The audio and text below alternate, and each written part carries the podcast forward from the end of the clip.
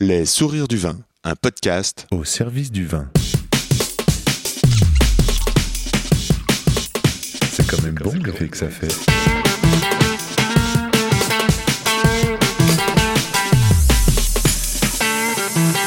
Attends, regarde, j'enregistre. Non, on fait silence.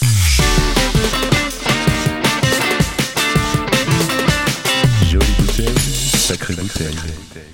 Hello, c'est Diolo au micro. Palpitant, délicieux. Voilà un entretien qui sort des sentiers battus. Que de similitudes entre ces deux mondes. Tiens, par exemple, rien que le fait de porter des cartons, qu'ils soient pleins de vin ou pleins de livres, t'en as vite plein de dos. Bon, et blague à part, Sabine nourrit un artisanat avec force et conviction et poésie. Et ça fait du bien. Maintenant, une page de pub pour notre nouveau site judebox.fr où l'on peut s'abonner à une box où tu reçois deux bouteilles choisies par tes cavistes. Il y a une fiche technique, tu as accès à la description des vins en vidéo sur la chaîne YouTube Caviste Le Sourire au pied de l'échelle. Et tout ça, c'est parfait si tu cherches un cadeau à offrir, à s'offrir ou à se faire offrir. judebox.fr. À toi de cliquer. Ici, c'est Yann Diolo, Jean-Rue de la Roquette, Les Sourires du Vin. C'est un podcast pour vous aider à cheminer dans le et les mondes du vin. Qui se met comment au service du vin? Sabine aux éditions de l'Épure. Comment donner la chance au vin d'être le meilleur possible? Alors je me demande, par exemple, qu'est-ce que le bon, qu'est-ce que le bon moment? Comment se plie-t-on en quatre pour que ça groove? Comment tout d'un coup l'atmosphère vibre et que les poils se dressent? Voilà ce que je veux. Mieux savoir, mieux comprendre et nourrir de belles relations au profit de nos oreilles. Le Comment du pourquoi des gens du vin. Avec Sabine, nous avons parlé dans le désordre de livres en forme de mouillette, de l'esprit chapelle, de Christophe, le chanteur, de 30 nuances de gros rouge et de chaussures, bien sûr. Une conversation à boire avec les oreilles. Et n'oublie pas que, où que tu sois, en bas de chez toi, pas loin de chez toi, il y a forcément un caviste, un restaurateur, un vigneron ou un sommelier, bref, un passionné qui saura t'entendre et se régaler d'échanger sur le et les mondes du vin. Pour me suivre ou communiquer, je réponds sur Insta at Yann Diolo, y a 2 n D-I-O-L-O, ou par email, yandiolo at gmail.com. And let's talk with Sabine. Bonjour Sabine et bienvenue dans le podcast. Bonjour. Sabine, pourquoi venir vous interviewer? Hein, franchement, vous êtes éditrice. Oui, on se demande. Qu'est-ce que ça a à voir avec le vin? Je me pose encore la question. D'abord, c'est vrai que c'est parce que c'est vous, c'est toi, je ne sais plus du coup, qui éditez euh, Mimi, Fifi et Glouglou de Michel Tolmer. Le troisième opus, aussi délicieux que les deux précédents, et euh, c'est maintenant, c'est d'actualité, c'est dans toutes les bonnes librairies, n'est-ce pas? Mhm. Moi, j'aimerais en savoir plus sur comment on fait un livre, sur euh, comment on choisit un auteur, sur comment une relation peut donner une idée, euh, sur euh, comment on décide d'y aller, euh, comment on choisit l'encre du papier, l'objet, euh, quelle est l'économie d'une maison d'édition. euh, euh, voilà. Il y en comment... En a pas. Voilà, consacrer les sujets, la cuisine, le vin, toute cette littérature gastronomique, voilà, tout ça, ça m'intéresse de savoir comment c'est arrivé. Bon, alors il y a plein de titres qui me font rêver. Chers auditeurs, prenez un verre parce que je vais en citer quelques-uns. D'abord, il y a les 10 façons de préparer. Donc là, j'ai choisi la fraise. Il y a 250 euh, bouquins, enfin livres, euh, façons, 10 façons de préparer, soit 2500 recettes en stock, c'est incroyable. C'est un sacré boulot. Tu prends n'importe quel ingrédient, tu mets 10 façons de préparer derrière et hop, t'as un livre. La souris, par exemple. 10 façons de préparer la souris, vous l'avez fait celui-là? Non, mais on m'a proposé le chien. hein. Ah, bah, Je pensais à la souris euh, d'agneau, la souris. Mais il y a le chou, les bulots, les asperges, le champagne, le, champagne, le saké. D'autres trucs qui me plaisent. Des recettes qui tranchent, carpaccio, des tripes et des lettres, des desserts pas très catholiques. Qui a tué Félix Potin? Récits et recettes du ressac. Vous faites des chansons, Sabine? J'ai des auteurs talentueux. Je suis cuisinier pour mes doudous. Les plats qui font péter, le sexe des gâteaux, l'art de, l'art de saucer. Mm. Attention. Aujourd'hui caviar, demain sardine. Tronche de pain, tronche de vin, sauce qui peut. Manifeste pour la saisonnalité. Les couilles, 10 façons de les préparer. C'est sympa ces petits livres euh, à découper. Ah oui, les dix façons, oui. C'est, le, je dirais la marque de fabrique. C'est vraiment ce qui nous a permis de petit à petit de nous implanter en librairie, de nous faire connaître et d'imposer un, enfin d'imposer, c'est un grand mot, mais de bien marquer un esprit et une façon de travailler. C'est-à-dire parce que c'était euh, il y a combien de temps ça Euh, 30 ans en septembre. 30 ans en septembre. Donc euh, c'était nouveau 30 ans. Euh, alors, Ce- parce que, alors, disons, qu'est-ce que c'est? C'est un, un petit format. Oui, c'est un format euh, 12-21. Euh, 24 pages, façonné à l'ancienne, donc euh, les pages ne sont pas rognées et à une couture cahier d'écolier comme certains d'entre nous, euh, pas vous je pense, vous. Non. êtes trop jeunes, ont connu euh, Je à l'école. Voilà. Et on a une couverture aussi avec une texture. Oui, oui, oui. Chaque, euh, j'essaye. Ça devient de plus en plus difficile parce que les papetiers sont, se mangent entre eux et font disparaître des gammes. Mais euh, j'essaye d'avoir euh, systématiquement une, une couverture différente pour chaque titre, avec euh, des papiers teintés dans la masse, qu'on appelle des papiers de création, des papiers teintés dans la masse, euh, texturés ou pas. Et donc après, je les accorde avec l'intérieur, qui aussi change à chaque fois. On sent que vous avez un intérêt pour la, la profondeur de la couleur. Je me trompe Oui. Ouais. Pour exercer votre La mé- couleur, le papier, euh, oui. Ouais. les encres, l'odeur. J'ai besoin qu'un papier, un livre sente bon, qu'il sente pas la colle à poisson. En fait, on utilise euh, pour fabriquer un livre, euh, un peu comme dans le vin, euh, ces cinq sens. Mhm, complètement. Là, je- j'entends l'odeur du livre. Mm. Je pense à ma fille qui adore sentir les livres. Alors, je trouve Ben ça- voilà. tout ça tout à fait bizarre. Elle, elle- elle- elle lit beaucoup. Donc, le toucher de la couverture. Euh, L'œil, eh ben, évidemment, on va euh, l'impression. J'imagine que l'interligne, ça joue. euh, parce que j'ai trouvé ça très aéré. Mm. C'est hyper agréable, c'est facile à lire, c'est plaisant. On y passe un bon moment, même s'il n'y a pas d'image. On... Ah, aussi, il y a des images. Je me trompe en plus. Il y a des images, euh, des jolies illustrations. Il y a des dessins. euh, Mm. Au trait. au trait, voilà, ça c'est très sympa, très sympa, très, très sympa. Faut-il en avoir justement avant de les, les- les préparer pour faire votre métier à votre façon?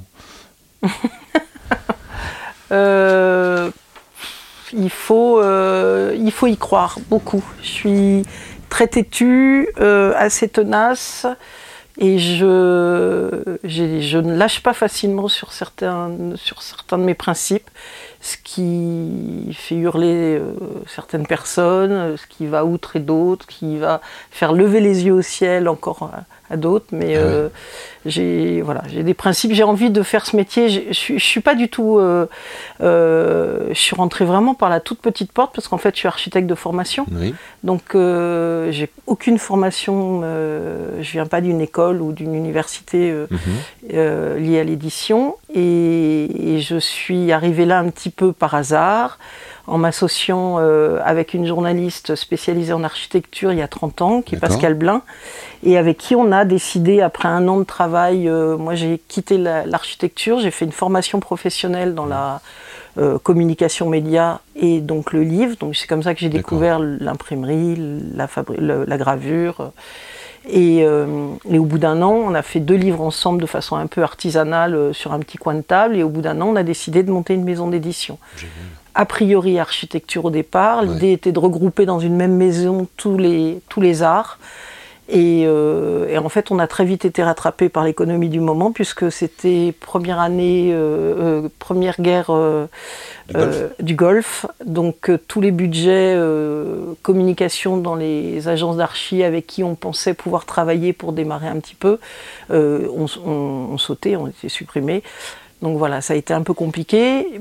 On a lancé la, la collection de cuisine, qui était une collection qui existait déjà dans les années 70-80, que je dise pas de bêtises, et euh, qui avait été faite de, par une communauté de façon un petit peu euh, artisanale. Et en fait, un des, euh, un des partenaires dans le- là où on était euh, m'a montré ça et on s'est dit on va relancer, on va redémarrer. Donc on a redémarré cette collection en changeant, Donc c'était une petite affaire qui existait en fait ou un un- une- qui existait mais qui était, qui était plus du tout, euh, qui était sorti du, du- du commerce depuis déjà une dizaine d'années. Et c'est en les voyant, comme moi j'ai quand même une, une, euh, été élevée dans le papier, euh, avec des parents qui découpaient les livres, euh, et voilà, des bibliothèques, des livres qui montaient dans tous les sens. Je- J'ai tout de suite été sensible à ça. Et euh, l'idée était plutôt de, de trouver euh, aussi, euh, d'avoir des recettes qui étaient des recettes euh, réalisables, testées, joliment écrites, puisque Mhm. c'est tout l'intérêt. Une moi, sorte de littérature, ouais, c'est ça. voilà, c'est ça. C'est ce qui m'intéressait, c'était aussi d'avoir que chaque livre soit euh, le reflet de la personnalité de l'auteur. Donc je n'imposais rien, pas de style, pas de genre. Donc on a des préfaces. euh, euh, donc le principe, en- pour la faire courte, c'est une préface et dix recettes. Et ça n'est pas si simple que ça à faire, contrairement à ce que une grosse contrainte en fait. c'est une énorme contrainte et puis, euh, puis voilà, puis il faut avoir des choses à raconter qui soient euh, Hier soir, pertinentes. euh, hier soir, en me documentant, je me dis, ah, génial, je vais faire, je vais lui proposer euh, 10 recettes avec le vin. Alors, avant de regarder si ça existait, j'ai mis mes titres de chapitre. le vin en 10 façons. Et puis après, j'ai vu que ça a été fait en 99, donc deux Ouais. ans après le, Ouais, oui. le début. Ça a été euh, fait par Katsumi Ishida, on l'a réédité et j'ai bien l'intention de le, réimprimer là encore. Ah, super, Parce que c'est un super titre. c'est un super Ah ouais. titre. Puis 20, c'est un super chef. Donc, 20, euh, 10 façons de le préparer. voilà. Je ferai voir ma liste, quand même. Et euh, est-ce qu'il y a un rapport entre l'architecture, construire une maison, un bâtiment, et construire un livre? Euh, oui, moi j'ai vraiment la formation de ma formation d'architecte m'a aidé pour démarrer euh, euh, parce qu'en fait je bah, j'étais quand j'étais architecte on dessinait à la table on croquait et en fait quand j'ai démarré j'ai commencé à dessiner exactement de la même façon mes mes, mes livres mes maquettes c'est-à-dire que je faisais des, des, des blancs et des noirs des pleins et des vides pour construire mes pages.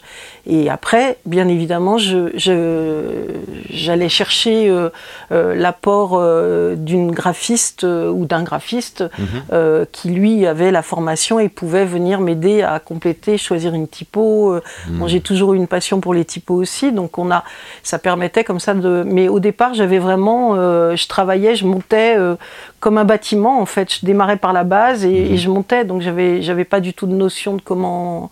Mais en fait, ça marche et ça va beaucoup plus vite qu'un bâtiment. Ah oui, c'est plus, c'est plus satisfaisant. voilà, on a vite la- le résultat en main. Ouais. À quoi ça ressemble une journée euh, d'éditrice euh, comme vous? C'est-à-dire que vous devez lire, euh, on doit vous proposer beaucoup, ou alors vous devez corriger beaucoup. Est-ce comment Bah, Il y a les deux. Bah, Là, j'ai un carton plein de manuscrits à lire, voilà, 4 ans. D'accord. Donc j'essaye de, j'essaye de répondre à tout le monde, euh, plus ou moins de façon plus ou moins lapidaire. C'est-à-dire que si le, le manuscrit n'a absolument rien à voir euh, avec euh, notre maison, je, Ouais. je réponds que c'est très gentil, mais que c'est pas pour nous. Et si le sujet me, me turlupine, mais que j'ai pas le temps de me plonger dedans, puis j'ai- besoin de beaucoup, beaucoup réfléchir et beaucoup de prendre beaucoup de temps pour. euh, Besoin d'infuser euh, voilà, exactement. Et donc c'est comme dans le vin aussi. Parfois, oui. Parfois, on me, on me trouve que je suis pas assez rapide, mais c'est important. Et pareil pour construire un livre. euh, quand je- je- j'ai un sujet en main, euh, je commence à, à phosphorer, je l'ai en arrière-plan en fait dans mon cerveau et, et voilà, je, je réfléchis. Et à un moment, je me dis c'est cette forme-là qu'il faut, c'est ça qui va faire que ce livre va être chouette et on va avoir envie de se plonger dedans. Et après, donc, je, vais voir, euh, je choisis euh, une de mes graphistes. J'en ai quatre avec qui je travaille très régulièrement. Et, et- et je choisis en fonction du sujet parce qu'elles sont, elles ont chacune leur, euh, leur particularité, leur spécificité. Et, on, et voilà, et on avance comme ça. Ah oui, c'est vraiment des gens. Alors j'ai la chance d'être là euh, aux éditions de l'Épure euh, dans le 15e, euh, 14. 14e. Oh là là, attention, que dis-je? Un coin, 14. un coin de Paris que je ne connais pas très bien et je suis émerveillé par la rue de la Sablière. Il fait beau aujourd'hui. Et alors ici, on va, bah forcément, on est entouré de, de papier, de carton, de reliures, de casiers, euh, mais aussi euh, de petites statues, de tas d'objets, de, de bouteilles de vin, euh, de tas d'objets qui font euh, rêver. Et on sent le, on sent le travail. Quels sont les grands moments Je dis à cet endroit, ça fait longtemps que vous êtes là? On dirait qu'il y a un peu d'accumulation quand même. C'est comme ça.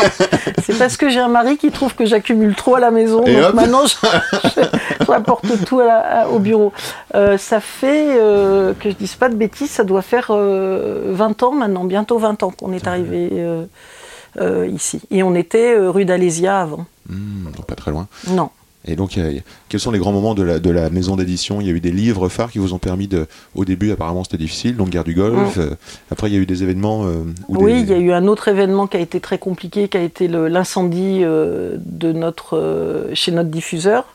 Donc, où il y a eu près de 2 ou 2 millions de bouquins qui ont disparu, et nous, on en avait euh, 56 000 qu'on venait de livrer, dont une grosse partie de livres, enfin, qui était là déjà en stock euh, livres d'archi, et, euh, et on venait de livrer la veille, euh, une, je sais pas, peut-être 4 ou 5 titres euh, façons. Donc tout a disparu en une nuit et là ça a été euh, un, autre choc après les, les- la guerre, les deux guerres du Golfe qui se sont succédées. euh, un autre choc euh, parce qu'on a tout perdu, qu'on n'avait pas d'assurance, euh, j'avais mal lu le contrat et, et voilà. Donc euh, mon associé à l'époque m'a dit je, euh, on va pas, y- je vais pas y arriver, je peux pas continuer plus longtemps. Donc elle, elle a repris son activité de journaliste. Et moi, je me suis dit, euh, je peux rien faire d'autre maintenant que de continuer, puisque retourner euh, dans le milieu de l'archi alors qu'ils étaient passés à l'ordinateur, euh, moi, je savais pas faire. Et puis, j'avais pas envie. Donc, je me suis dit, je continue, mais j'ai pas envie de continuer. J'ai plus envie de continuer l'archi puisqu'elle est plus là et qu'on faisait vraiment ça à deux. Donc, je me suis recentrée ce que- sur ce que j'aimais, qui était la cuisine. Et j'ai euh, tout de suite, pour marquer le coup, euh, euh, édité un, un livre que j'avais dans ma bibliothèque depuis très longtemps, qui était un petit délice, qui est un, les recettes immorales de Manuel Vasquez Montalban. Oh. Et je me suis dit, bah voilà, je vais racheter les droits et publier ce livre. D'accord. Et j'ai pu racheter les droits alors que tous les autres titres sont chez Bourgois. Et, et j'ai édité le livre et Manuel Vasquez Montalban est mort euh, peut-être trois mois avant que je le sorte. D'accord. Donc voilà. Mais Donc il y a eu une en sorte, tout cas, il y a eu un succès. Oui, euh, non, euh, euh, c'est très particulier. C'est très particulier. Bah, moi, c'est un texte. Enfin, faut aimer euh, Montalban déjà. Euh, C'était déjà un petit peu. euh, ça, ça commençait déjà à taper un peu dans la fourmilière. Mais c'est un. Enfin, moi, je trouve que c'est un livre délicieux, qui est drôle, qui est, qui est impertinent, qui est. Bon, là, il a mis du temps à décoller. et à être- Mais c'est maintenant que les, les gens rendent se rendent compte que ce texte était quand même super.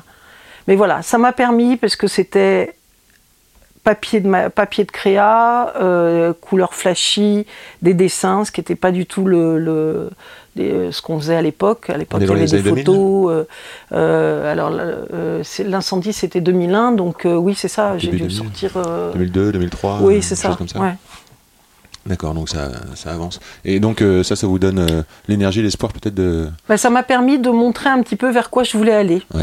J'ai ensuite donc repris les dix façons, essayé que les recettes soient vraiment euh, testées, marchent bien et, et quelque chose, trouver d'autres titres. Et puis j'ai fait un, je suis partie vraiment sur euh, euh, le croquis, c'est vraiment quelque chose qui me, que j'aime énormément depuis toujours. C'est un peu aussi ma ma formation d'archi. Ouais. Et euh, j'ai fait un, j'ai édité un livre avec Sonia Esgulian qui a été euh, après le, le livre sur la sardine, on a fait un livre qui s'appelait Les Mouillettes et qui était un livre de collage qui était pareil complètement alors tout petit format. Ouais. Ils sont tous derrière vous hein, si vous voulez les voir. Ah ouais, je vais les voir. Et euh, je les regarderai tout à l'heure. oui, on les ressortira tout à l'heure. Et donc c'était euh, euh, une, euh, c'était un format mouillette en fait, un livre tout petit. tout fin, long oui, voilà, comme ça. D'accord. Et bon, un, Un livre genre- à tremper. ah oui, un truc euh, de folie, euh, un- un- enfin au niveau de la fabrication infernale quoi. Mais voilà, j'avais envie d'aller vers ce genre de choses et puis petit à petit ça a pris du temps, mais euh, les libraires ont commencé à bien comprendre l'esprit, les journalistes ont commencé à comprendre et, Alors, quand et vous ça, dites l'esprit, est-ce que, le, est-ce que le, le livre a un, un, un rôle, une mission à remplir? Ah ben, oui, moi, en tout cas, euh, bah, quand on se plonge dans un livre, c'est soit pour euh, s'évader, soit pour, euh, pour se changer les idées, soit pour découvrir quelque chose. Donc oui, le, livre a forcément euh, véhicule euh, quelque chose, en tout cas du plaisir ou du partage, j'espère.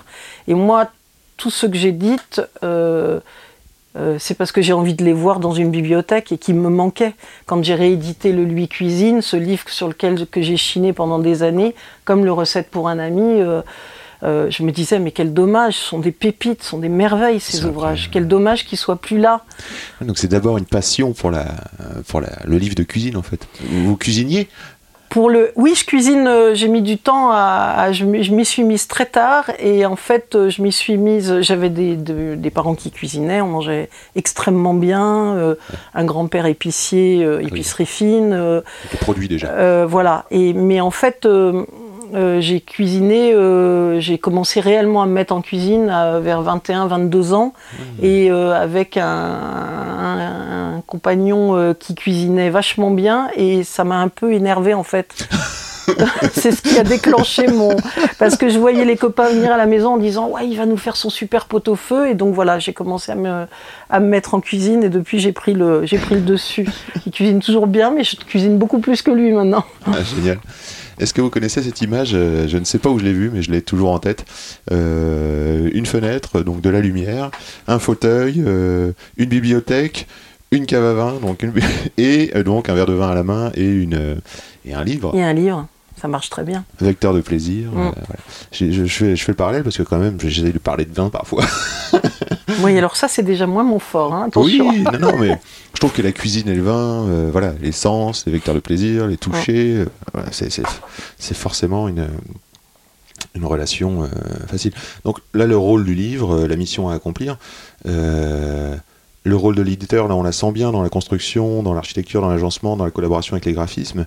Dans le métier d'éditeur, quelle est la différence? Que je ne connais pas très bien, entre un agent, un distributeur, un éditeur On entend ces mots-là parfois. Alors l'agent, c'est, euh, ça, ça arrive en France, mais c'est, ou, enfin, c'est en France depuis quelques années, mais c'est en fait la personne qui va s'occuper, comme pour, comme dans le cinéma ou euh, le Mhm. théâtre, ou- qui va s'occuper d'un auteur et qui va donc euh, défendre ses intérêts. Hmm. En, en édition, en tout cas à, à mon niveau, euh, c'est, enfin, j'ai, pas de, il n'y a pas d'agent, j'ai jamais vu de. Donc c'est comme si qu'il y avait des auteurs qui prenaient des agents pour venir voir des éditeurs. Oui, c'est ça. Oui, Parce que dans mon métier, c'est des vignerons voilà, Oui, qui prennent des ouais. agents et qui vont voir les cavistes. Voilà, il y en a aussi, exactement.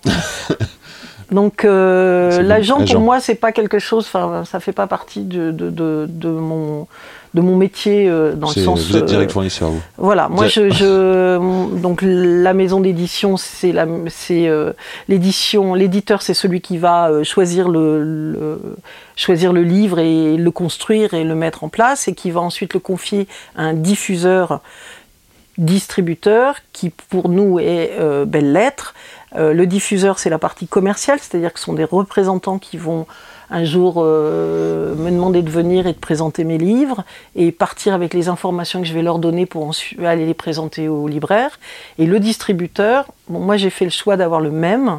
Donc euh, le distributeur, c'est celui qui stocke les livres, c'est-à-dire qui, qui va récupérer cet après-midi les 30 cartons qui stagnent dans le bureau là, euh, qui stocke les livres pour ensuite livrer les libraires quand ils vont commander. d'accord. Le rôle du distributeur. Voilà. J'adore le nom euh, Les Purs euh, parce que ça me fait penser à la cuisine, ça me fait penser à la sauce euh, quand on cuisine un fond de sauce et Mm. qu'on on écume, qu'on on enlève euh, et on rend pur finalement, on concentre. Est-ce que d'où ça vient ce nom Il y a- il y, a une histoire? Alors les purs, c'est aussi une esquisse. Ah d'accord, un trait. Voilà. C'est une, c'est la jeunesse d'une création. Ce sont les premiers traits. Et donc, euh, comme l'idée de départ était vraiment euh, d'aller vers, euh, voilà, de mettre en avant le travail d'un créateur et de comment il en arrive à, à produire une œuvre, qu'elle soit graphique, qu'elle soit littéraire. le- le- l'idée de, de l'épure, c'était vraiment ça. C'était le, c'est le premier trait, c'est le premier jet, c'est, c'est l'esquisse. C'est le carnet. Mm. C'est génial. Et est-ce que ça rejaillit ça sur votre demande sur les auteurs?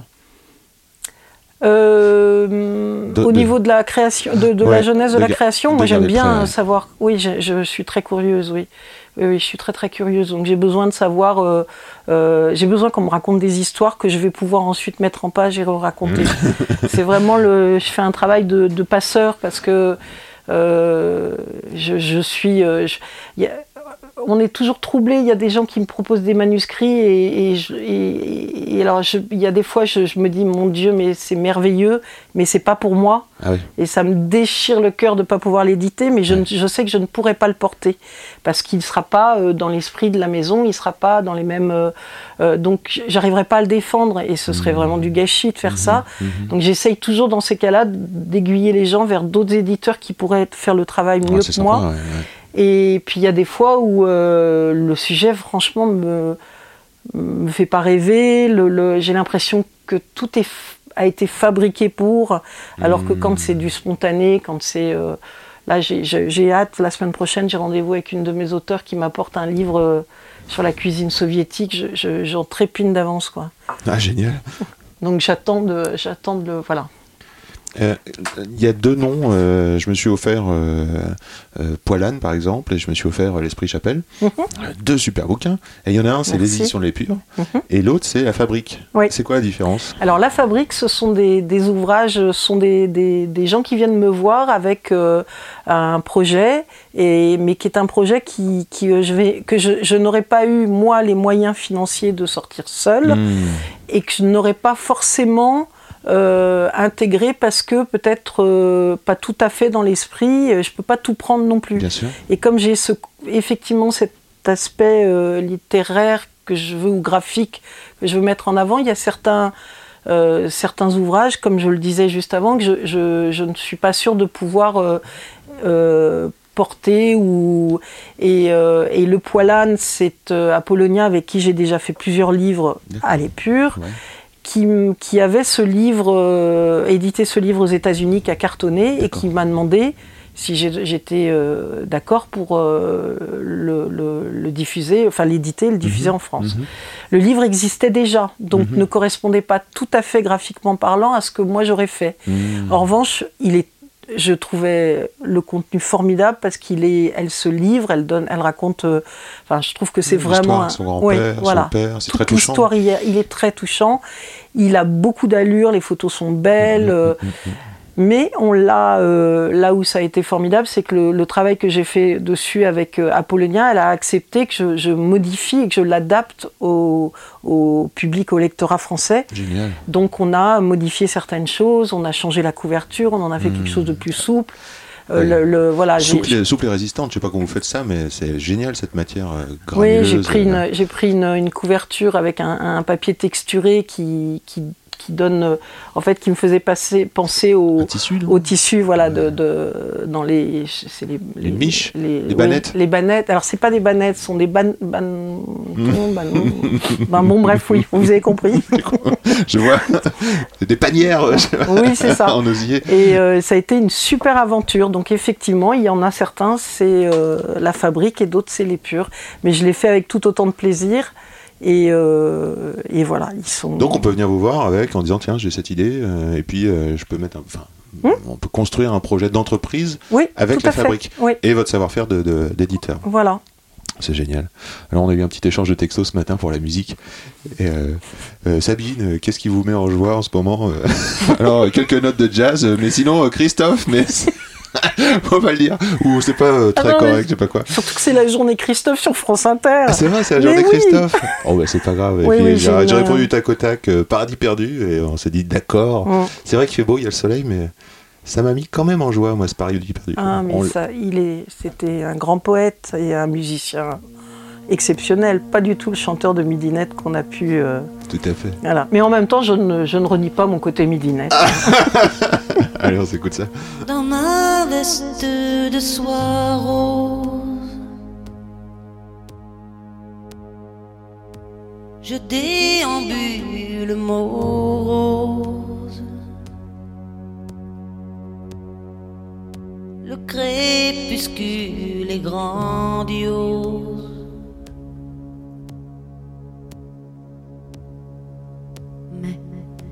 Peut-être un beau jour voudras-tu retrouver avec moi les paradis perdus.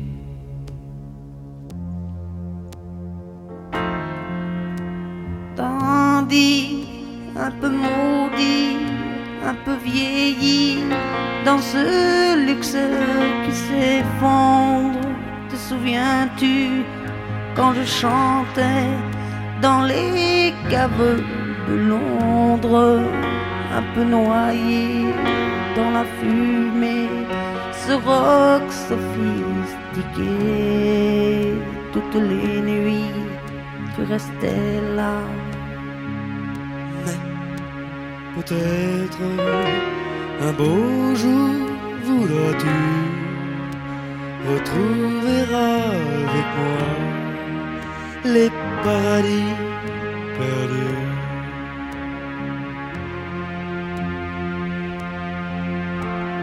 Tandis un peu maudit, un peu vieilli, Mes musiciens sont ridés sur ce clavier, c'est jauni.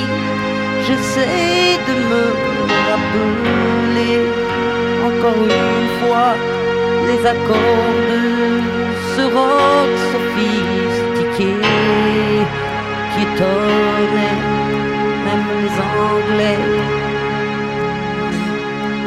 Peut-être un beau jour voudras-tu retrouver avec moi les paradis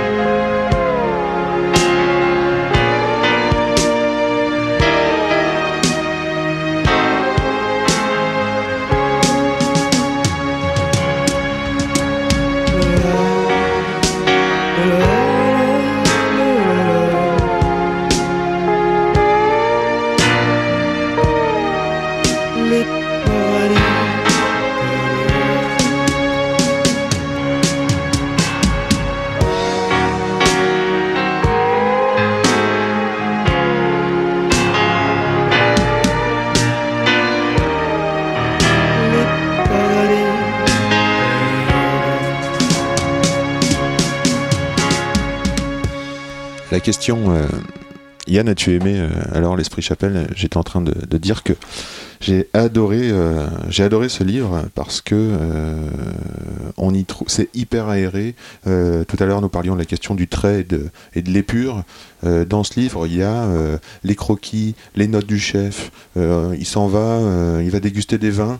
On le voit donc prendre une note.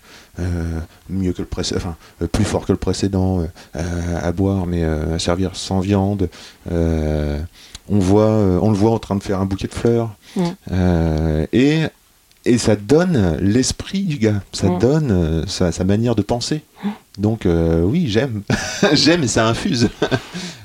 Non mais c'est non mais je suis je suis je suis contente parce que c'est vrai que c'est un livre euh, sur lequel je travaille depuis quasiment quatre ans que Quatre Suz- ans. oui et Suzanne Chapelle donc m'a m'a contacté euh, en me disant j'ai des archives sur mon mari est-ce que ça vous intéresse? Et j'ai bien évidemment dit oui. J'ai dit écoutez, j'arrive. J'ai sauté dans un train et j'y suis allée.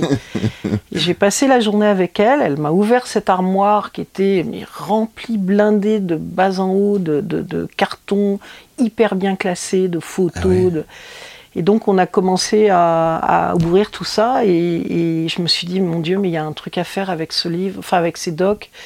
Et, et voilà, et on est parti dans l'aventure. Ça a été très très long à mettre en place, bah, avec euh, en plus le contexte actuel, euh, on a pris du retard. euh, Et puis de, de- de trouver effectivement le bon angle, d'arriver à interviewer les gens qui l'avaient connu, de, de de pas, il, il fallait vraiment arriver à trouver le- l'esprit euh, bah, et faire ressortir, euh, euh, ce- vous voyez, le, le côté visionnaire de cet homme, euh, sa façon de manager, sa bienveillance, sa gentillesse, euh, euh, son talent, parce que ça, Ce qui est incroyable dans ce livre aussi, c'est qu'on on- bon, on parle d'un monsieur qui est chef, qui a trois macarons Michelin dans les années 70. il est mort en 90, oui, il, est- il a, Donc il a eu- 70-90, on peut dire Ouais. 20 ans de- de- d'expression amionnelle, Mm, je mm. pense. Et, euh, en fait, c'est tout ce qu'on entend aujourd'hui, euh, 20 ans, 30 ans plus tard, euh, Oui.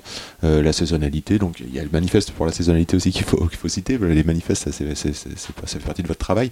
Mais en tout cas, chapelle, l'esprit chapelle, la saisonnalité, euh, quelque chose d'épuré aussi, d'aller à l'essentiel du produit, Mm. de pas dénaturer. voilà. Alors, justement, je me disais, Chapelle, il, il passait beaucoup de temps avec ses fournisseurs. Oui. On l'entend ça dans le livre. Euh, on voit qu'il passe, mais pas pour contrôler la qualité et pour fliquer les gars. Au contraire, juste pour dire bonjour, Mm. euh, pour créer la relation. Ouais, très très proche de ses fournisseurs, il allait les voir, les aider. euh, euh, il raconte, il y, a une, il y a une histoire dans le livre où il- effectivement il, il va voir un maraîcher et il, il demande à, à- à ce monsieur, ce qu'il appelait le papy, ce qu'il va faire de ces tout petits légumes Mhm. et, et le maraîcher lui dit bah, je sais, enfin, je vais pas, je sais pas trop et, et il lui dit mais moi je les prends.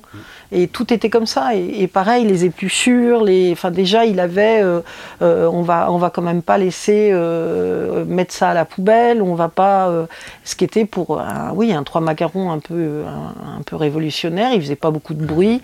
Il était quand même connu et reconnu, mais Mais par le métier. ouais, Par le métier, pas par Ouais. le public, je pense pas. Enfin, par le grand public, je sais pas. moins, moins, mais effectivement. vient, en fait, maintenant. Hein? Ça vient peut-être maintenant. Euh, oui, alors à- suite à- avec le livre qui est sorti chez Robert Laffont, effectivement, ça a commencé. Il a et puis surtout là, maintenant, beaucoup de jeunes chefs se, effectivement euh, font référence à lui sans l'avoir connu ou même sans avoir euh, sans- et, et parce qu'ils s'y retrouvent. Et c'est vrai qu'il était euh, très très en avance, très en avance. J'adore l'anecdote euh, des mini radis là, ou des mini légumes et d'après du coup il en, il en demande et il en fait produire. Aujourd'hui c'est à la mode partout. Enfin ça a été à la mode. Je sais pas comment sont les Mm. assiettes aujourd'hui. Ça fait un an que je sais pas le resto. Comme d'autres. Mais euh, cette mode des petits légumes cuisinés comme ça, voilà, c'est- d'actualité. Donc si on se replace 90, 2000, ça fait déjà 30 ans Ouais. euh, d'avance. J'adore l'anecdote avec Mi- Mitterrand, François Mitterrand qui dit ah ça va être l'austérité, euh, va falloir se serrer la ceinture et tout. Il reçoit François Mitterrand et euh, il va cuisiner une tarte au macro absolument incroyable. D'ailleurs, je lisais la recette hier soir et je me disais mais mais c'est pas si simple à faire cette tarte au macro. Non, non, non, elle est pas si simple, mais Il y a vraiment des gestes techniques. quoi. Mm. Est-ce que vous, euh, vous organisez votre, veille, je dirais, de fournisseur, d'auteur? Est-ce que ça s'organise un peu comme on passe voir euh, le fournisseur de légumes euh, Ou est-ce qu'on est derrière un petit peu On a une sorte d'écurie? Bah, disons que il y a, des auteurs que, je vais lire et qui, me régalent et je me dis Ah, j'aimerais bien un jour pouvoir faire quelque chose avec lui ou avec elle. Ça, oui, j'en ai quelques-uns en tête que je- je- j'attends patiemment. euh, soit qui se manifestent, et puis sinon, euh, euh, les projets, ils viennent, euh, soit on m'apporte le projet, euh, euh, l'esquisse, l'idée, et puis on, en discute et on façonne quelque chose, et parfois autre chose. Euh, soit je prends euh, comme ça, euh, soit j'ai moi une idée euh, et je me dis, il faut absolument que j'en parle à machin ou à truc. euh, Hmm. Donc euh, Ah, tiens, voilà. Comment ça se passe l'organisation des idées et les notes pour vous? Euh, j'ai plein de petits carnets partout. dans tous les sens, oui, c'est horrible, des post-it, des, des... Oui, oui, j'en ai partout, j'en ai partout. Ah, Je- d'ailleurs, je ferai peut-être une photo là parce qu'il y a plein de post-it, c'est vrai. voilà, c'est pour Là, c'est l'organisation. le stock, ça va, Ça va. c'est sobre. hein. Mais oui, oui. Et euh, alors, euh, plusieurs euh, choses dont j'ai envie de vous parler forcément. Le vin dans tout ça peut-être. Euh, le vin dans tout ça. Le rôle du, alors le rôle du caviste, il est très important, je pense, dans le monde du vin. Est-ce que le rôle du libraire est, impor- est important dans le rôle, dans la, dans la. Ah oui. ça, Oui, ça oui. se passe comment la relation Très, très. ah bah, ils m'ont fait peur pendant des années, au début, tout début, parce que je me sentais pas du tout légitime, et donc aller voir les libraires, c'était pour moi un truc. euh, euh, c'était extrêmement difficile et en réalité, euh, alors c'est toujours pareil, on généralise, mais et en réalité, les libraires sont extrêmement contents de recevoir, de voir passer des auteurs, des éditeurs, euh, d'avoir un échange.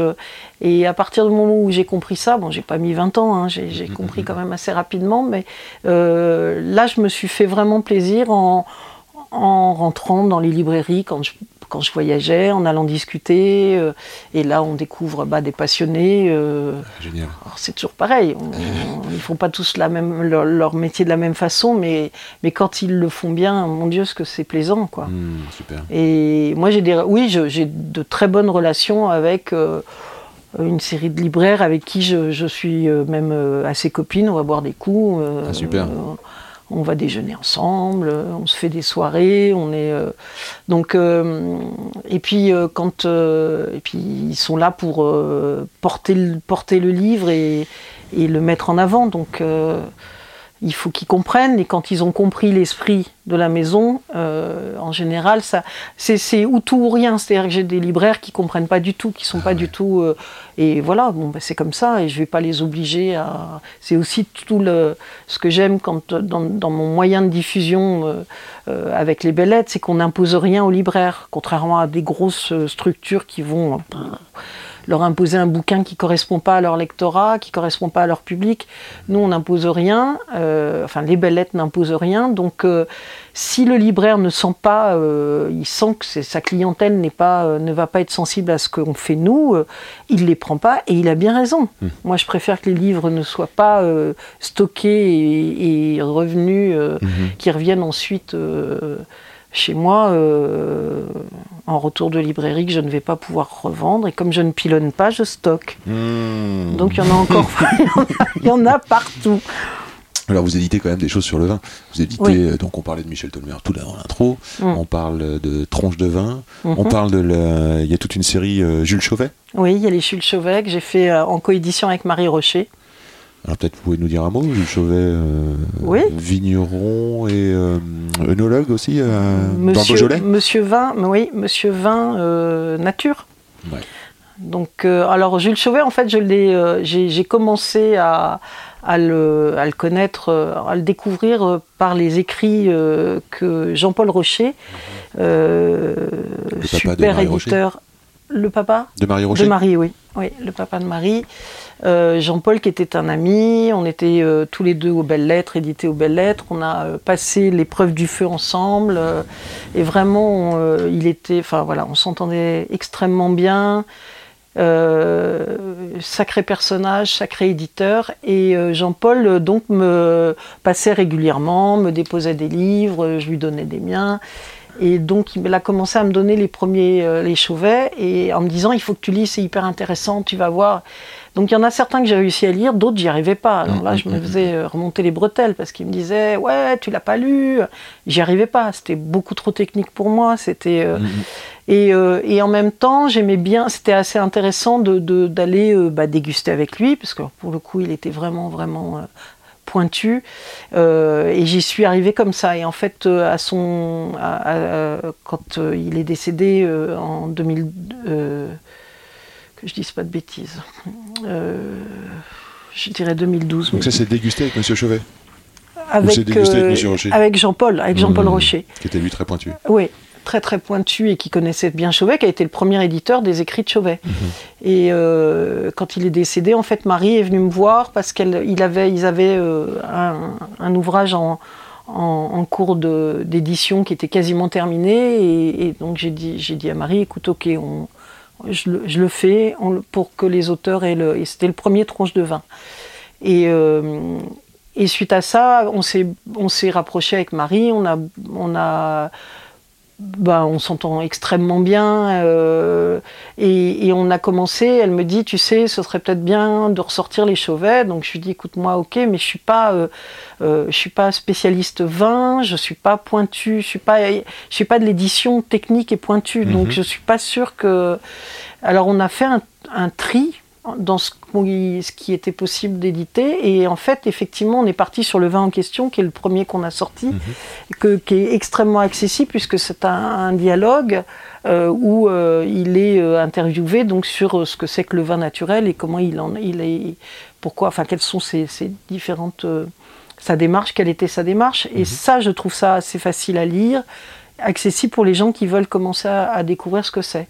Euh, on a sorti l'esthétique du vin euh, juste à la sortie du confinement. Là, on- là ça, ça rentre déjà dans quelque chose d'un petit peu plus pointu, un peu plus technique, euh, mais qui trouve son public parce que parce qu'il y a de plus en plus de, de gens qui ouais. voilà d'amateurs et qui donc se veulent voilà veulent comprendre et aller loin.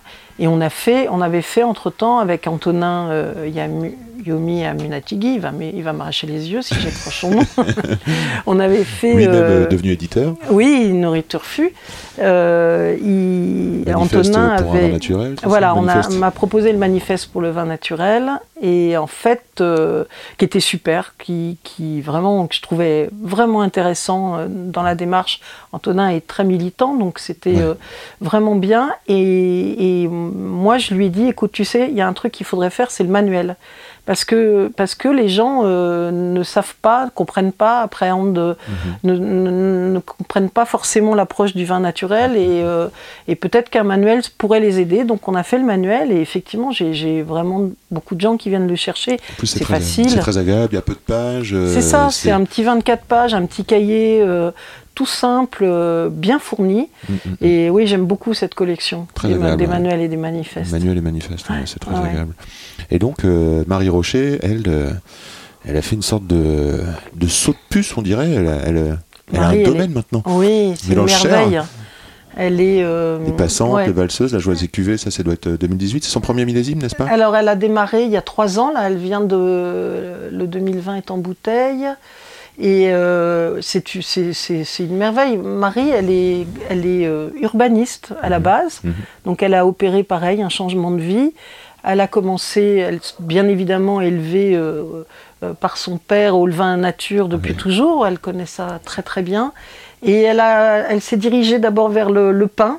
Elle était passionnée par le pain, donc elle a hésité longtemps à faire. euh, elle a fait sa formation de boulangerie, en boulangerie. Elle a hésité à, ouvrir quelque chose ou à. Et puis elle est, revenue au vin et elle s'est lancée euh, il y a trois ans et elle fait des choses euh, absolument merveilleuses. elle a trois, elle a trois cuvées qui sont les passantes, les valseuses et Emmenez-moi qui est le blanc que j'ai pas d'ailleurs. Il va falloir que je réclame.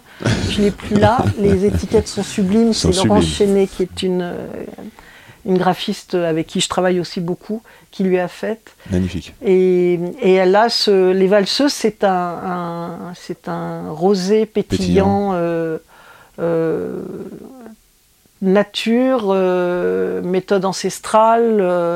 Donc euh, elle, est, elle est très. Oui, sur les pétillants en levure indigène. C'est-à-dire Ouais, qu'on ne est- va pas rajouter des levures ni des sucres. Voilà, c'est la c'est ça. fermentation, on met en, capsule et ça garde Et- le gaz. Et c'est sont des petites bulles fines. C'est, je trouve que euh, dès la première, dès le premier millésime, elle a, elle a fait un travail incroyable. quoi. Est-ce Et que- c'est du gamay, je crois. si je me Est-ce que, bien. euh, certainement dans le Cher, cer- certainement, Ouais, ouais. Est-ce euh, les- il y a la le- naissance Est-ce qu'il y a la naissance de l'émotion quand on goûte ça? Parce que là, ce que j'entends, c'est la force de la collaboration, Mm. la force de la reconversion, euh, donc un travail très proche. Et puis on goûte euh, le vin de son, son ami, par exemple. Euh, Ah oui. Ah ben, quand elle m'a envoyé les valseuses, je crois que c'est le premier que j'ai goûté. Oh, elle sait que j'ai une, une passion pour les bulles. J'aimerais bien d'ailleurs qu'elle me fasse un, un manifeste euh, sur le, le pétillant naturel. Je voudrais qu'elle le fasse vite, mais elle a trop de travail. Marie Rocher, si tu nous écoutes, Oui. elle le sait, je lui dis de temps en temps. je la- Mais elle, elle, euh, oui, oui, quand on a goûté la première, la première fois, moi j'étais bluffée, bluffée par. euh, je la connais parce qu'on a fait de l'édition ensemble, donc je sais son. euh, sa ténacité, elle va chasser une virgule pendant des jours et des jours, la passer devant, la passer derrière, en se posant des questions. Elle s'accroche, elle remet, elle est, elle est toujours en, elle remet tout en, en question, mais avec, avec euh, une idée derrière, pas pour emmerder le monde, quoi, vraiment parce qu'il y a quelque chose, elle pense qu'il faut aller encore plus loin, elle est jamais contente, ou suffisamment. c'est Et- génial de pouvoir l'imaginer en train de travailler ses vins parce que vous la connaissez en train de. Et, elle, et voilà, et, et donc son vin, c'est exactement ça, c'est-à-dire qu'on se dit, mais oh, pour une première cuvée, mais dingue, c'est, c'est un petit bonheur, ces, ces trois bouteilles-là. Ah, Génial. On lui, souhaite, euh, on lui souhaite de faire euh, autant de, euh, de bonnes cuvées. Est-ce que le vin, parfois, ça vous provoque euh, euh, des réminiscences Comme quand on trouve un vieux bouquin ou comme. euh, Euh, oui, mais je suis, je suis vraiment pas, pas très. Oui, oui, bah, j'ai, des- ou- oui, des souvenirs, des. Est-ce que les goûts, ça vous fait quelque chose? Ah oui, oui, oui. Goût du vin Mm. Un souvenir, peut-être?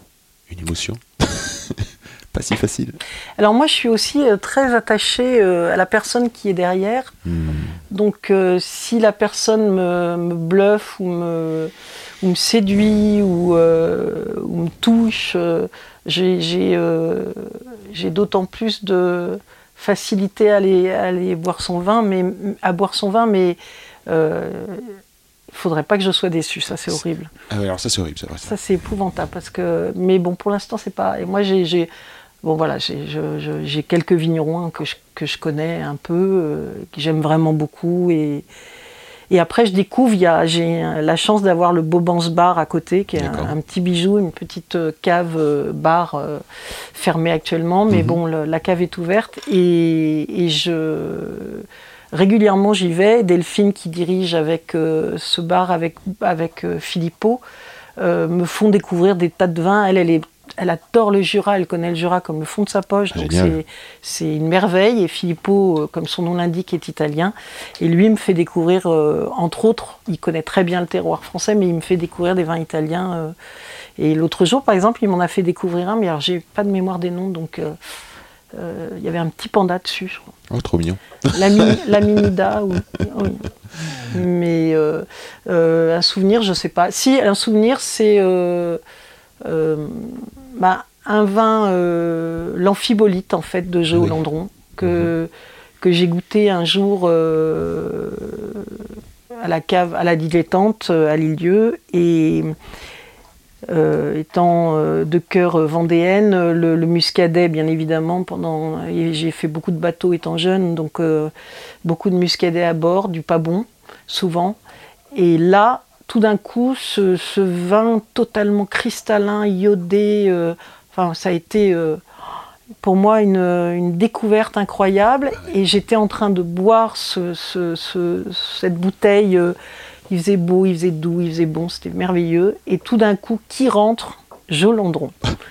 Et là, ça a été. Il était venu euh, passer euh, deux, trois jours euh, avec sa femme euh, à l'île-dieu et voir, les, voir Catherine et Pierre Breton. Et donc, on s'est, il s'est installé à la table et là, on a passé euh, tout l'après-midi à discuter. Enfin, et je, là, je buvais ses paroles. C'était euh, donc ça, c'est, c'est un grand souvenir. Et depuis, je, j'aime toujours autant l'amphibolite. Bah génial, j'ai- hâte d'en ouvrir une bouteille, ça fait longtemps. Ah oui, c'est alors il a plein d'autres choses, mais je, je sais pas. L'amphibolite est vraiment, euh, je trouve. euh, Ça, ça vous a touché. En tout cas, ça fait un marqueur, un, un basculement dans le. Mm. Et alors, euh, j'ai lu un truc là de Bret Easton Ellis. Sans style, il n'y a pas de livre. Ça vous parle ça? C'est quoi le, c'est quoi le style? Je me demande, c'est quoi le style? Euh, moi, j'aime bien euh, mélanger les genres. Donc, euh, dans, la collection Mise en appétit, par exemple, je, vais avoir des chroniques, des nouvelles, des contes. Le style, c'est après très particulier.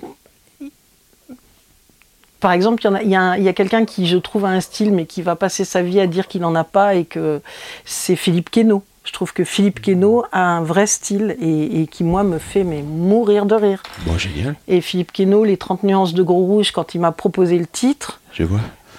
j'ai lu en lisant le manuscrit, j'ai lu en faisant les corrections, j'ai ri plutôt en lisant le manuscrit, j'ai ri en faisant les corrections, et je ris encore en l'ouvrant de temps en temps. Et quand il m'envoie des mails, euh, c'est jubilatoire, c'est vraiment quelqu'un qui a du style. Il y a Mayelen Jubilaga aussi, l'art de saucer. Alors là, c'est pareil, une écriture mais aiguisée, qui est pleine d'humour, pleine de sous-entendus, qui est affinée. Pour moi, ce sont des gens qui ont un style, mais après, voilà, c'est. Ouais, 30, euh, 30 nuances de gros rouge, il est, euh, il est dans, ma, dans ma bibliothèque, je vais le relire. Ah ouais, c'est un bijou, c'est. Voilà, Oh, qu'il est drôle ce livre. Bon, bah tant mieux, tant mieux, tant mieux. Portrait chinois, si euh, vous étiez, euh, par exemple, euh, un cépage, Euh, le chenin? Si vous étiez un sol, Oh, mais qu'est-ce qu'il raconte Ah oui, mon Dieu. Argileux? Ouais, ça vous va bien, ça vous va bien. Chenin sur argile, c'est magnifique. Quelle horreur n'ayez pas peur, n'ayez pas peur. Et euh, vous voyez ce que ça fait l'argile dans le vin? Pas, pas- pas- pas forcément, mais on dit souvent que l'argile, ça donne des vins euh, avec des acidités assez larges, euh, des, des- des puissances euh, de, de minéralité, Oui, la minéralité, oui. et de cette minéralité d'argile. Et c'est vrai que sur le chenin, euh, parfois il y a des calcaires argileux, surtout en Loire, qui moi me touchent particulièrement. Enfin, j'ai- j'aime beaucoup. Un millésime peut-être? Oh là là.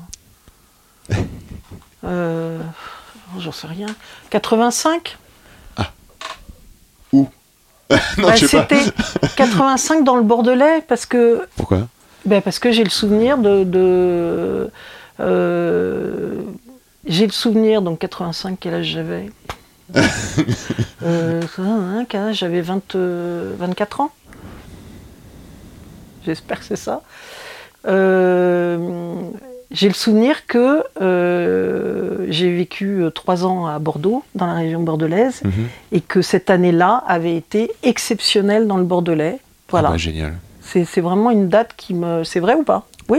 Je, Je connais, moi, hein. j'ai un souvenir de 85, mais plutôt en Bourgogne. Et, euh, mais je crois que ça a été assez. euh, c'était superbe. généralisé, mais comme j'étais, euh, je, je revenais, enfin, je revenais, non, j'avais Bordeaux en, donc voilà, Ouais, j'ai le souvenir ouais. de. C'est certainement un grand millésime parce que, enfin, souvent Bordeaux et Bourgogne, c'est pas forcément la même chose. hein. On voit Mm. bien en 2018, euh, Bordeaux a été dévasté par le Mildiou, alors que plutôt la moitié nord était Mm. préservée. Mais ça peut arriver que les deux soient, soient, soient très bons. Et j'ai un souvenir de cave d'un Volnay 85 que j'ai tiré Glan- Glantenay, magnifique. On se disait, bah tiens, c'est vrai- c'est vraiment une bonne année. Bon, j'arrête le portrait chinois. hein. Ça, ça- ça suffit. En- de toute façon, on a bientôt terminé cette, cette conversation enregistrée. Mais encore euh, petite question euh, pour s'amuser. Euh, On va voir qui ça fait rire. Allons-y. ah, D'abord, je peux regarder des trucs absurdes. Je peux regarder- voir vos chaussures, par exemple. Ah, mais ouais. oui, j'avais oublié. Bah, comment ça? Elles sont super, vos chaussures. Ah ben, ce sont mes petites derbies, ouais. Derby. Moi, je suis plutôt la reine de la chaussette. J'aurais bon, dû ouais, mettre mes vois. chaussettes morues, j'ai oublié. Chaussettes mou. Alors, les chaussures, elles sont noires, élégantes, elles sont cirées. On voit qu'elles travaillent. J'ai l'impression, j'ai une sensation comme ça de légèreté. Mm. Une semelle un peu euh, crêpe, on pourrait dire. Oui. Et euh, donc, c'est un signe de légèreté et de confort parce qu'elle l'air bien épaisse. Exactement, ouais. Donc, de la chaussure élégante et efficace, quoi. Exactement. Là, vous seriez venu la, enfin, tu serais venu la semaine dernière, j'avais mes chaussures de marche tellement il faisait froid. Ah ouais, Parce que comme que on est sur une cave, euh, le, le, le- le froid remonte et le sol est. ah. Et alors, euh, une odeur que vous préférez? Ah bah celle du livre, Hmm. du livre ancien en plus. Hmm. Genre euh, un peu poussiéreux. Oui, euh, un peu, un- pas poussiéreux, euh, un petit peu. euh, champ- champignons? Oui, voilà, exactement. Hmm. Une odeur détestée? Un truc qui, qui passe pas ou un goût? Euh, trop sucré, Ah oui. quelque chose de trop sucré. Je suis pas du tout une mangeuse de sucre, donc euh, voilà, quelque chose qui est un peu trop sucré, qui est trop liquoreux, qui est trop. Je, je, je vais peut-être avoir un peu de mal. À votre avis, quel est le pouvoir magique du vin? Le partage, Ouais. la désinhibition. Ça. Avez-vous déjà connu euh, l'accord mets-vin C'est-à-dire? Ah oui, le, truc mange, exceptionnel? euh, quand on mange et qu'on boit et que l'un apporte à l'autre, où il se passe un truc magique entre le mets et le. Ou alors un autre accord pour vous, un accord, euh, comme on le disait tout à l'heure, livre et vin. Tiens, je bois et en même temps je lis et ça me transporte. Avez-vous déjà connu ça? Moi, des accords, mes vins, oui, sûrement, mais euh, je vais pas être capable de, les, de le citer. Donc, euh, Hmm. livre vin. S'il y avait un musée là. euh, Il y a ah une oui, chose oui. que je peux dire, c'est qu'à chaque fois qu'on sort un livre, alors peut-être que Michel Oui. va pas apprécier que je le dise, mais à chaque fois qu'on- qu'un livre sort et les auteurs viennent euh, en général le matin tôt, vers 8h, 8h30, puis j'arrive assez tôt, pour découvrir, et on ouvre une bouteille. Et avec Michel, on ouvre un Célos. Excellent. C'est notre. euh, voilà. D'ailleurs, euh, il me doit une bouteille. Hein, Michel Euh, Comment ça se passe avec Michel? Parce que finalement, on n'en a pas parlé, on arrive au bout, mais on parle pas de, de- de votre relation avec Michel. C'est des, bien. C'est des commandes, c'est des. Non, c'est juste des relations. Non, c'est vraiment. bah, le, le premier, ça a été une merveille. On avait déjà fait ensemble des tripes et des lettres. Donc, euh, euh, je, je- et puis on avait fait un San Antonio aussi. Euh, je suis une fan inconditionnelle de son travail, quel qu'il soit. Et, et j'ai. Ouais, euh, ouais. ouais. J'ai vu les 180 de ça. Là. Et, je, et le Mimi Fifi Glouglou, ça a été un tel, euh, un tel bonheur. À... Alors, euh, on n'était ni l'un ni l'autre des pros de la BD, donc on l'a vraiment construit comme on le sentait. C'est-à-dire que moi, j'avais envie d'un très beau livre. J'avais envie de quelque chose euh, qui s'impose par rapport aux autres, donc un, un peu plus grand qu'un format BD, très beau papier, pas du tout quelque chose de voilà. Je voulais autre chose et on était plus, on allait au-delà de la BD. C'est ce que m'a dit un jour Jacques Ferrandez, qui est un grand copain de de Philippe et, et Michel et qui m'a dit euh, euh, le Mimi Fifi Glouglou il va au-delà d'une BD. Génial, C'était un joli compliment. carrément. Est-ce que le travail, je, je- je suis en train de penser au travail de l'association, euh, la Wistrandem et tout ça, qui qu'on qu'on fait des formats, parce que là vous parliez de l'objet. Hum, hum, C'est vrai qu'il a un format spécial, euh, Mimi Fifi. Goulou, il est un peu grand, il est un peu grand. moins large on dirait. Oui, il est un peu vertical comme une bouteille. Il est vraiment super. Un bel objet, ouais. très grande réussite. Et, euh, Et le 3, il était attendu et c'était bien ce que je disais. C'est pour ça que c'est pas une commande. C'est-à-dire que moi, je disais à, à Michel, quand tu seras prêt, on le fera. Mais le 3 a été très attendu. On a mis un peu de temps et je crois que c'est bien parce qu'il est vraiment incroyable. Puis il y a ce passage sur le confinement qui est drôlissime avec les, Les- avec les cases qui sont euh, sont- oui, c'est ça. Voilà. Et on voit aussi, euh, c'est dans le 3 qu'on voit euh, un tabouret parler euh, à un bar ou à une Oui. chaise. Mmh. Voilà, il s'ennuie, il n'y a plus personne, qu'est-ce qui se passe On n'a pas parlé d'économie finalement, mais euh, est-ce que, c'est, est-ce que vous pourriez conseiller à des jeunes de se, de se lancer dans l'édition? Bah, faut avoir la foi. Hein. Il faut avoir la foi. Ouais, faut avoir la foi. À, à partir de combien d'exemplaires c'est un succès, un livre? Ah, moi, ils sont tous, sont tous des succès. Euh, Ça, c'est des questions J'en économiques. sais rien parce que j'ai des. Ah oui, au, au niveau économique, genre, bah, une fois qu'on a rentabilisé, euh, ça je ne calcule pas comme ça. Non. Euh, Mais il y a certainement un coût, un bouquin. Enfin, Ah ah oui. oui, d'ailleurs, je ne vous ai pas posé cette question. Oui, Est-ce que coût. bouquin, c'est un gros mot comme pinard pourrait l'être pour certains?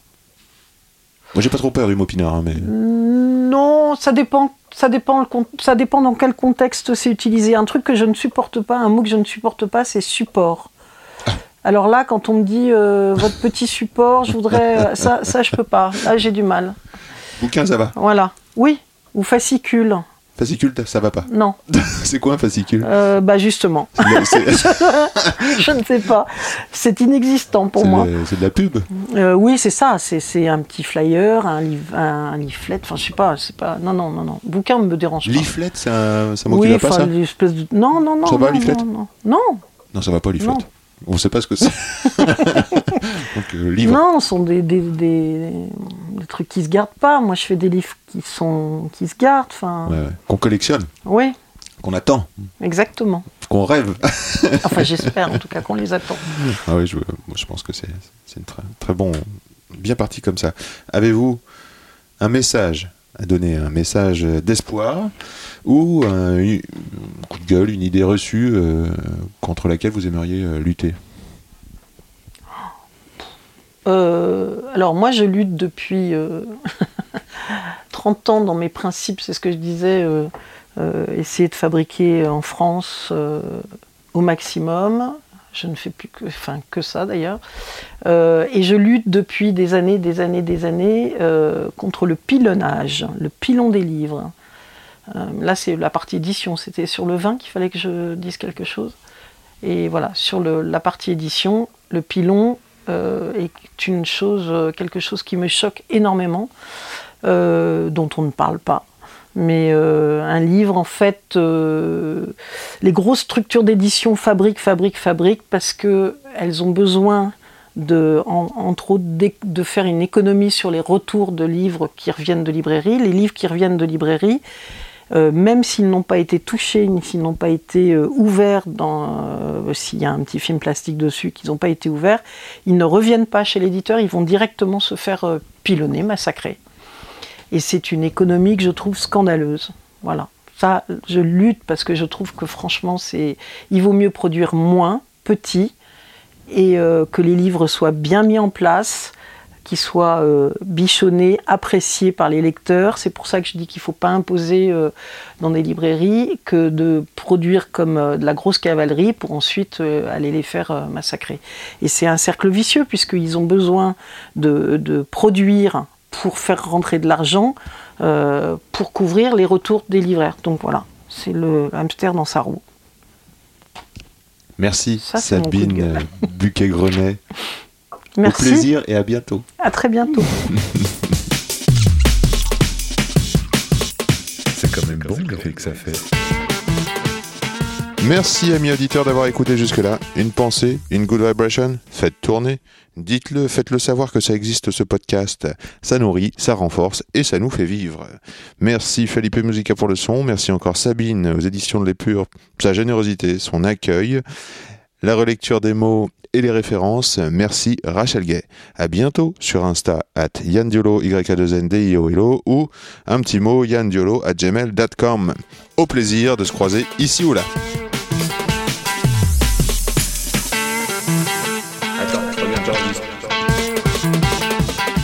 Silence.